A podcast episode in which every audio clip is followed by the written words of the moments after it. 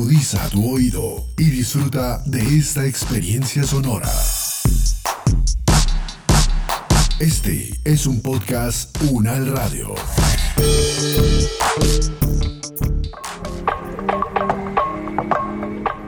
Y obviamente en aras de, la colaboración tiene que haber también un grado de comprensión. Y digo comprensión no en términos educativos, sino también en términos interseccionales, en términos empáticos, ¿verdad? Y no a modo de salvadores, que eso también pasa mucho. A veces queremos colaborar, pero desde nuestra expertise, como si los demás no supieran o como si nosotros fuéramos los que hubiésemos inventado la rueda, ¿verdad? Sin que se nos olvida que la gente sobrevive con nosotros y sin nosotros. Esto es Alteroteca Podcast. Voces que hacen y deshacen la diferencia.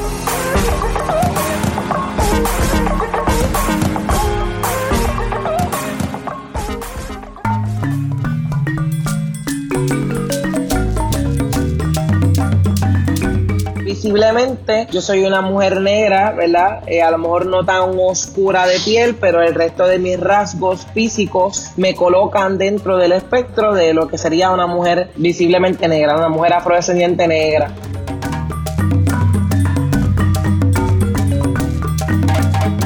Actualmente soy organizadora y educadora antirracista del colectivo ILE, una organización que lleva haciendo trabajo antirracista y decolonizador en Puerto Rico y fuera de Puerto Rico desde 1992. También soy enlace de país de Puerto Rico en la red de mujeres afro-latinoamericanas, afrocaribeñas y de la diáspora. Soy colaboradora de la revista Étnica, que es una plataforma de medios para visibilizar, amplificar las voces y representar positivamente a las comunidades afrolatinas. Y también colaboro en el proyecto de turbanteo consciente en donde utilizamos el uso el del turbante como medio para problematizar el racismo en la isla.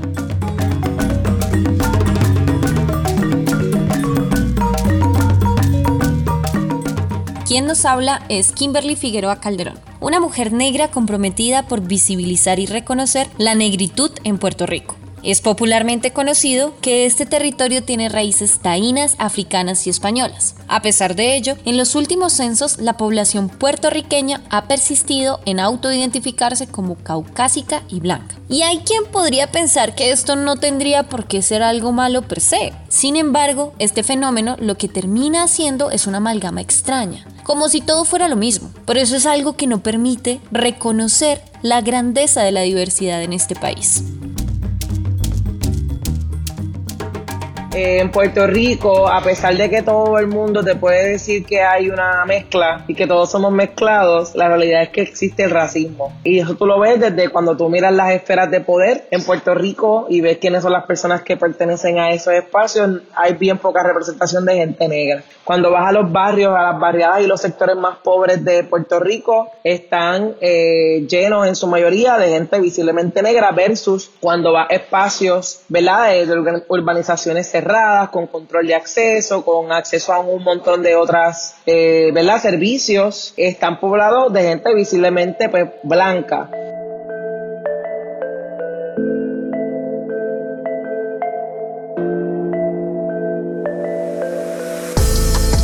Yo vengo creciendo en un barrio pobre de la capital, donde la mayoría de la gente que me rodeaba, rodeaba, incluyendo mi familia, pues son gente negra. Entonces, pues ya desde pequeño te empiezas a ver unas irregularidades y unas cosas que no son iguales a otras, ¿verdad? Específicamente cuando uno va a la escuela y uno se empieza a comparar con sus otros compañeros, eh, uno se da cuenta de que no todo es igual y que no todo es lo mismo para todo el mundo. Así que todas esas cosas, aparte también de la exposición que me da mi familia a todas estas cosas y, este, y esta problemática, problematización eh, me lleva a pensar de que pues es algo que, que está mal, ¿verdad? Que pues a lo mejor pudiera yo ser instrumento de colaboración en esa utopía que en este momento viene siendo la erradicación del racismo.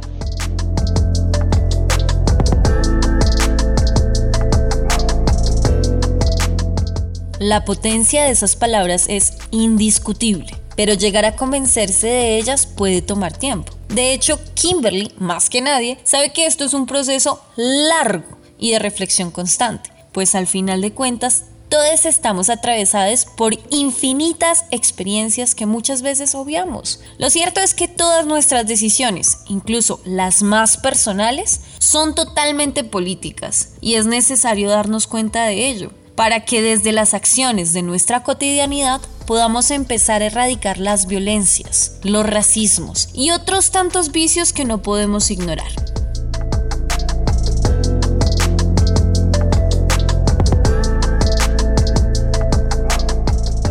Pues hay un ejercicio que yo hago cada vez que estoy en un espacio, ¿verdad? Que me invitan a dar una conferencia o, ¿verdad? Cualquier, cualquier espacio que me, que me permita estar con otras personas, tiendo a mirar a mi alrededor y, y ver cómo son las personas que tengo a mi alrededor.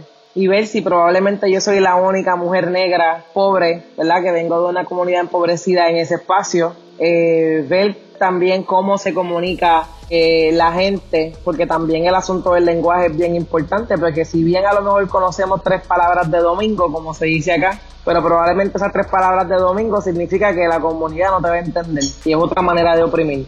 Y eso también viene siendo importante. Este, ¿verdad? Que a veces, pues, por querer probar que somos inteligentes, pues nos convertimos en opresores también. Y se da también en espacios de privilegio, en términos, eh, yéndome también por esa línea, en términos académicos. Todo el mundo a lo mejor tiene acceso a una, educación universitaria, este, pero no significa que los otros saberes que vienen a lo mejor de las comunidades más empobrecidas, como la pesca, la agricultura, ¿verdad? El desarrollo de textiles y otras cosas, no significa que sea menos importante eh, en términos de los saberes y hay que también reconocer eso. Este, y bien pocas personas reconocen el privilegio que tienen que a lo mejor no les hace falta sembrar la, comida que se comen porque van al supermercado a comprarla versus la persona que tiene que sembrarla para poder sobrevivir y después tener que volver a comprarla, ¿verdad?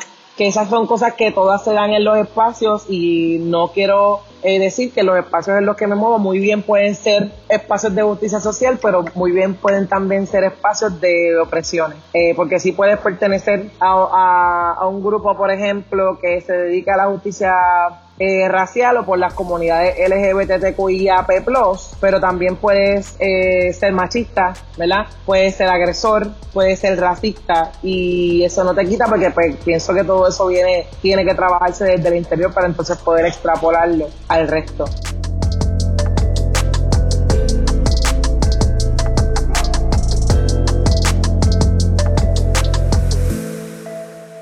Parte de mi trabajo como educadora es eso mismo, es un poco incomodar, yo pienso que esa es parte de mi trabajo, es incomodar a la gente. Pienso que la incomodidad obligatoriamente nos lleva a acomodarnos para sentirnos mejor. Y entonces dentro de lo que pudieran ser los procesos de educación, ¿verdad? O los talleres que nosotros ofrecemos acá en Colectivo ILE, se da mucho proceso reflexivo, pero se hace desde ejemplos cotidianos, eh, ¿verdad? Se, se, trabajan instancias, por ejemplo, de noticias eh, que salen, o por ejemplo, este programa de televisión pasó esto, o por ejemplo, en un espacio de la gobernación pasó esto otro. Y entonces vamos analizándolos poquito a poco, y entonces es la manera en la que las personas van como un poco dándose cuenta que, wow, yo he repetido esto, o yo he dicho esto, o en mi casa yo he escuchado a mi abuela decir esto, o yo crecí pensando que mi cabello era feo. Y son cosas que salen eh, orgánicamente en los talleres porque sí yo hablo de incomodidad, pero no significa que voy a juzgarte, porque yo estoy bien segura que pues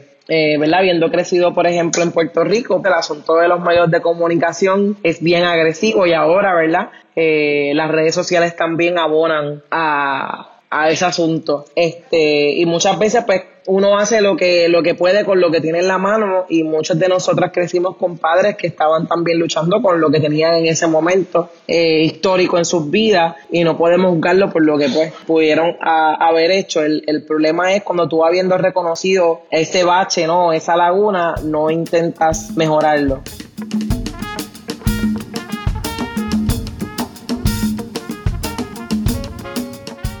A la hora de reconocer la diversidad de trayectos de vida de quienes nos rodean, resulta crucial entender que esos caminos pueden tener de todo. Altos, bajos, curvas, rectas, vueltas, revueltas, en fin. Por eso, así como seguramente nos encontraremos a personas que están dispuestas a dejar de reproducir el racismo en sus vidas, también puede que nos ocurran desencuentros con quienes simplemente no están interesados en esos temas. De cualquier manera, para Kimberly es importante persistir en la escucha, la apertura y la disposición hacia les demás.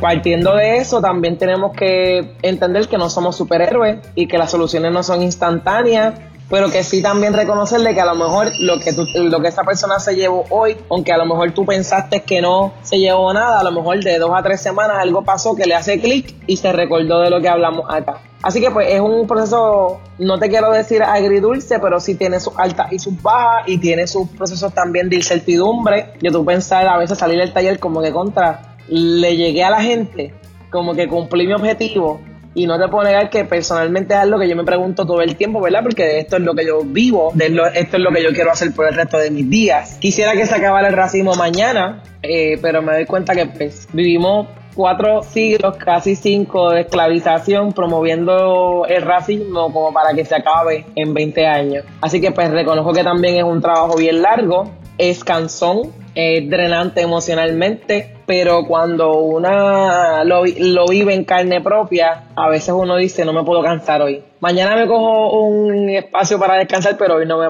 hoy no me puedo cansar. Y yo pienso que eso es como que, como que lo que me mantiene, como que sabiendo a lo mejor anticipando que me van a decir en los talleres, que probablemente lo puedo anticipar, pero también me hace a veces hacer silencio y escuchar, eh, ¿verdad? Porque pues yo puedo ser educadora antirracista, pero probablemente soy opresora en otros espacios. Y no hay manera a veces que yo pueda cubrir todas las bases, porque pues no somos omnipotentes y somos seres estudiantes de, toda la vida y, y pudiera decir que tengo la humildad para reconocer que también cometo errores.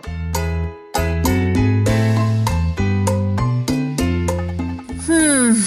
Sea como sea, el caso es que allí hay un sinfín de cosas en juego. Y para entender ese entramado de opresiones y privilegios no sobra detenerse en ciertas categorías como el género, la clase, la raza, la capacidad tantas construcciones sociales que nos son impuestas en todo momento y que a veces hasta por inercia alimentamos constantemente. Es frente a ese panorama que Kimberly habla de la interseccionalidad, un marco que ayuda a entender y a poner de manifiesto las maneras en las cuales todas esas categorías interactúan para dar forma a diversas experiencias de vida.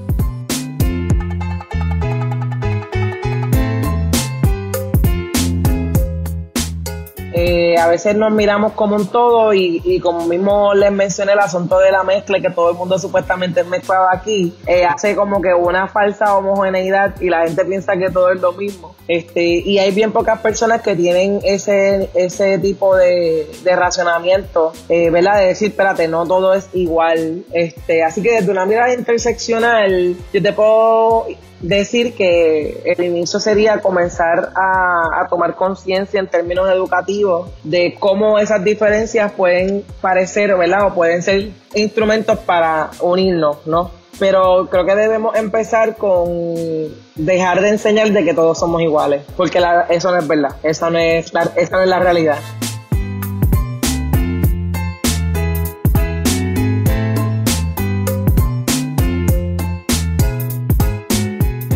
Y también desde una mirada interseccional no puedo dejar de pensar en la propia intersección de clase. Es algo que bien afecta a Puerto Rico, pero también se ve en muchos otros países. Y pues lamentablemente a veces el asunto de clase acapara casi el resto de las otras opresiones porque pues se ha dado el caso de que puedes tener varias interseccionalidades, pero si tienes el poder adquisitivo para acceder a unos accesos y demás, pues puedes estar un poquito más cómodo que el resto. Este, así que pues a grandes rasgos a nivel interseccional yo te puedo decir que hay que empezar a, a diferenciarnos pero positivamente.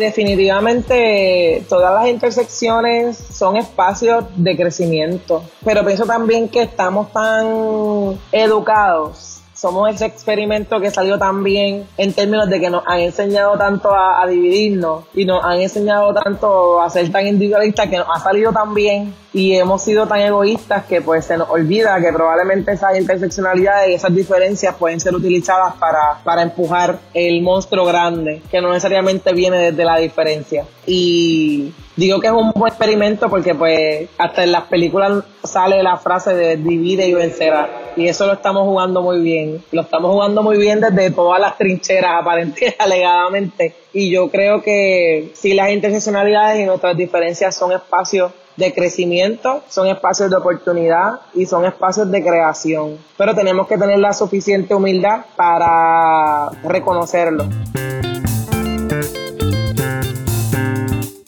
La opresión y el privilegio es algo realmente complejo, pues en muchas ocasiones estas cosas están íntimamente entrelazadas y ninguna de las dos excluye a la otra. Lo curioso es que existen muchos mecanismos para notar que estamos siendo oprimidos, pero cuando nos señalan que estamos oprimiendo a alguien, Ay, ahí la cosa se pone peluda, porque nos cuesta mucho más reconocer que estamos actuando desde el privilegio. Y esto duele, y mucho, para aprender a llevar esto resulta imperativo, por un lado, reconocer las desigualdades que nos rodean y por el otro, atrevernos a habitar nuestras experiencias reflexivamente.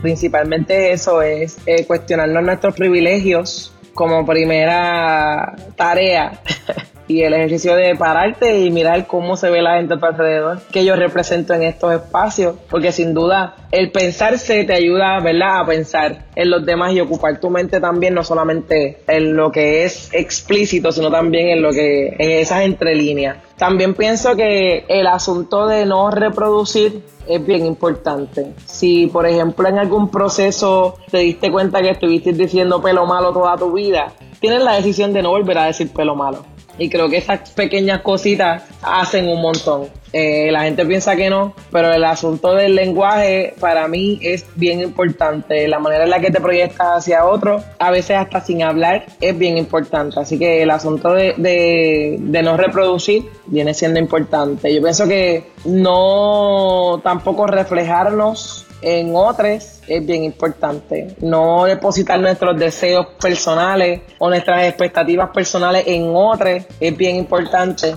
Y en términos estéticos, y esto lo voy a decir, ¿verdad? Porque me toca bien personal. En términos estéticos es también reconocer que eres bella, que eres belle, que eres bello. Eh, y eso conlleva tu cabello rizo, cabello crespo, aunque las demás personas piensen que no es profesional, pero usted nació así por alguna razón y no existen los errores. Y ese autorreconocimiento de belleza, esa autovaloración eh, va a ser bien importante para no reproducir, para la manera en la que te proyectas, para la manera en cómo hablas con los demás, para la manera en la cual tú eres responsable y también la manera en cual tú puedes ser humilde. Y también vamos en la manera en la cual tú puedes cuestionar los privilegios propios, pero también los de los demás. Así que quería poner eso ahí porque siendo una mujer negra que constantemente he estado lidiando con mi cabello y con los diferentes espacios en los cuales a lo mejor no se me ve como una persona profesional, por la manera en cómo me veo, la manera en cómo llevo el cabello, eh, me he dado cuenta que reconocer mi valor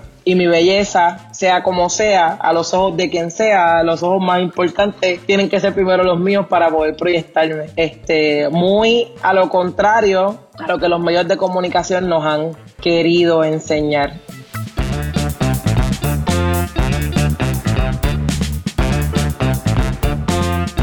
Puedo decirte que ahora, como de hace unos cinco años para atrás, hay muchas mujeres con su cabello natural en la calle. Eso, aunque parezca, aunque parezca en términos estéticos, es bien importante, porque las mujeres están aceptándose eh, como, son y no necesariamente se trata de villanizar a quien quiere alisarse el cabello, a quien quiere agaseárselo, porque el cabello es tuyo, tú haces con él lo que quieras. Pero también es reconocer que hay belleza en otros espacios. Yo sé que eso es parte de esa educación que hemos estado haciendo que ha promovido que las personas se sientan seguras, seguras, seguros como son y que se sientan lo suficientemente capaces para ser también contestatarios y contestatarias. En términos de la conversación, te puedo decir que hay muchos términos que ahora se han estado regulando y nos estamos autorregulando y el que mencioné que es el pelo malo. Esas son cosas que ya casi no se dice y casi siempre en los espacios que estoy, si alguien lo dice, alguien regaña a alguien. Y eso es algo que antes no se daba. Y pienso también que otra cosa que se está dando es que, estamos volviendo a nuestras raíces ancestrales, estamos utilizando turbantes, estamos preguntándonos más cómo se hacían las cosas antes, estamos plantando más, estamos volviendo más a la tierra, y son cosas que se hacen, ¿verdad? Desde ese proceso interior, contrario a lo que, lo que está afuera nos dice que sea.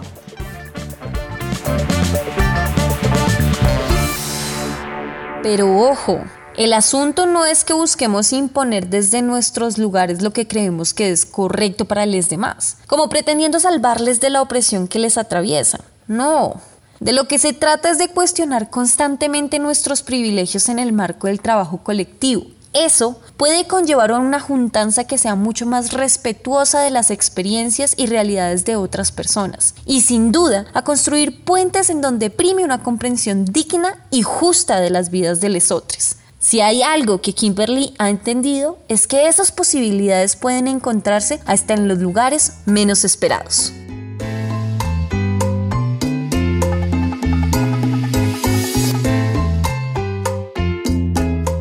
Y nada, como final, yo siempre digo que la conversación con otra persona en términos, ¿verdad?, de que quiero crecer, enséñame lo que no sé, es como que lo más importante. Y eso no tiene que ser en la universidad, eso puede ser en la plaza, puede ser en el colmado, puede ser en donde sea. Pero realmente ver la vida también desde otra perspectiva, desde otra intersección, es como que lo que nos hace, hace un poco crecer.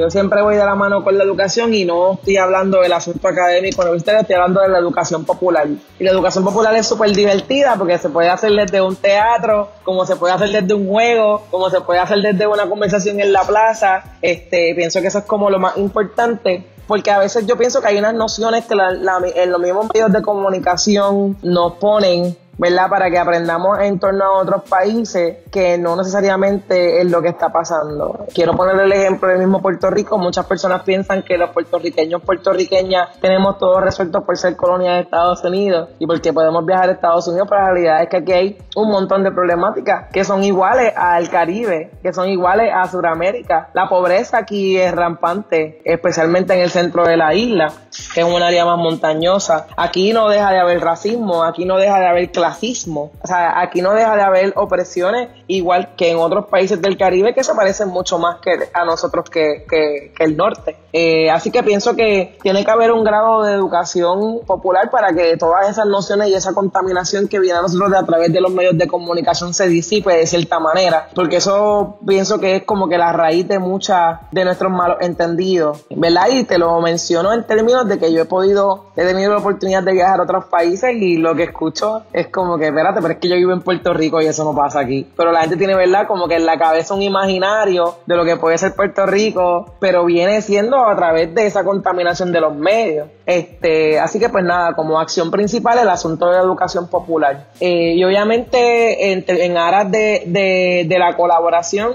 tiene que haber también un grado de comprensión. Y digo comprensión no en términos educativos, sino también en términos eh, interseccionales, en términos empáticos, ¿verdad? Este, y no a modo de salvadores que eso también pasa mucho. A veces queremos colaborar, pero desde nuestra expertise, como si los demás no supieran o como si nosotros fuéramos los que hubiésemos inventado la rueda, como, ¿verdad? Sin que se nos olvida que la gente sobrevive con nosotros y sin nosotros. Pero también pienso que el asunto de la colaboración y la comprensión empática, sin ánimo de ser salvador y haciéndolo responsablemente, es una de las acciones importantes y se hace también teniendo en cuenta el tipo de relación que lo que yo represento puede a lo mejor también limitar oportunidades en, ¿verdad? Desde, la mera conversación, por la manera en la que me proyecto, por la manera en la que a lo mejor impongo mis pensamientos y, ¿verdad? Tenemos que ser como bien responsables en ese aspecto. Así que a grandes rasgos, educación popular y comprensión.